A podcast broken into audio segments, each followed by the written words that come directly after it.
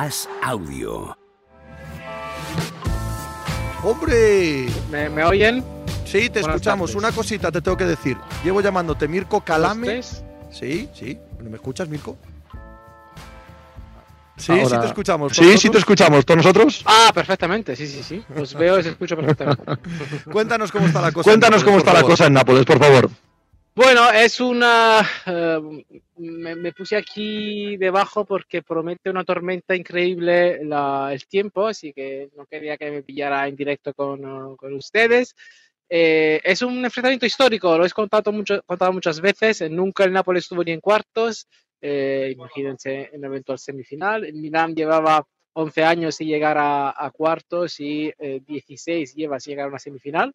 El 1-0 de la ida deja todo abierto y sobre todo por un factor.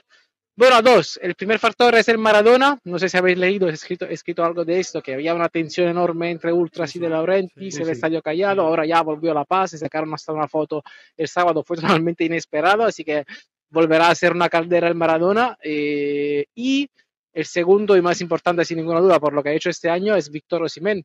El, el Nápoles siempre ha sufrido con el Milán en esta temporada, eh, pero nunca ha jugado con Víctor Osimhen contra los rossoneri. Estamos hablando de un jugador de 25 goles y 5 asistencias en 30 partidos, que cambia totalmente cualquier partido que juegue. Lo ha demostrado el sábado con el Verona jugando 20 minutos y golpeando el larguero. Así que es este la principal diferencia respecto a los otros Nápoles Milan de este año, con un Nápoles que siempre ha sufrido con los rossoneri, ha perdido dos partidos, el último aquí en el Maradona 4-0, el 1-0 de la semana pasada con mucha polémica, y ganó en la ida de la Liga en San Siro 2-1, también sufriendo bastante con ese gol de Simeone. Hoy está Osimhen, y sí, eh, los tres sufrió el Nápoles con los rossoneri, la última vez 1-0 por el Milán, 4-0 aquí en el Maradona y victoria del Nápoles 2-1 en San Siro en la primera vuelta de la Serie A. Eh, el Milán, por su parte, prepara el partido perfecto para sus características. A la espera de lo que haga el Napoli, le deja la- el balón y puede salir a la contra con las transiciones increíbles de Teo, de Brahim y de Leao. Ayer, de hecho, eh, le pregunté a Mr. Pioli sobre el futuro de Brahim, sobre su crecimiento, que ha sido impresionante. Brahim ha sido decisivo con el Tottenham con un gol y en el partido de ida con el Nápoles con la jugada que eh, llevó al gol de Benacer. Me ha dicho, su crecimiento lo tiene claro todo el mundo, es un, un jugador joven, pero que le encanta la presión y le- me encanta cómo la gestiona y ojalá pueda seguir con él el año que viene, pero sabemos que el Madrid hasta ahora tuvo planes distintos.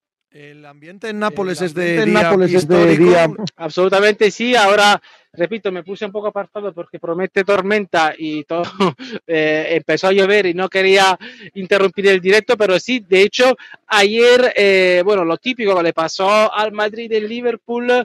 eh, pasó al Madrid también aquí en Nápoles y bueno, ayer por la noche hubo um, unos 50, 100 hinchas del Nápoles que intentó molestar al Milán eh, con petardos, con cánticos para que no descansara bien hasta las 2 de la madrugada.